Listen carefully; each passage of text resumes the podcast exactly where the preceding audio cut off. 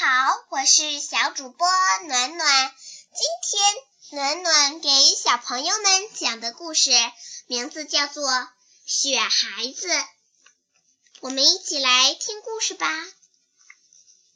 下了一天一夜的大雪，房子上、树上、地上一片白。兔妈妈要出去找吃的。他堆了一个漂亮的雪孩子，让他和小白兔一起玩。看着可爱的雪孩子，小白兔真高兴。它和雪孩子又唱又跳，玩得很开心。小白兔玩累了，就回家休息。屋子里很冷，它往火里加了一些柴。就上床睡觉了。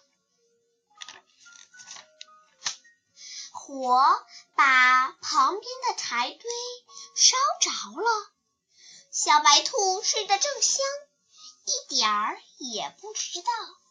雪孩子看见小白兔家着火了，就飞快地跑了过去。雪孩子从大火中救出了小白兔。自己却融化了，雪孩子哪里去了呢？它飞到空中，成了一朵白云，一朵很美很美的白云。小朋友们，今天的故事讲完啦，欢迎你们明天再来到家有儿女绘本阅读的电台上，收听我和红苹果给你们讲故事。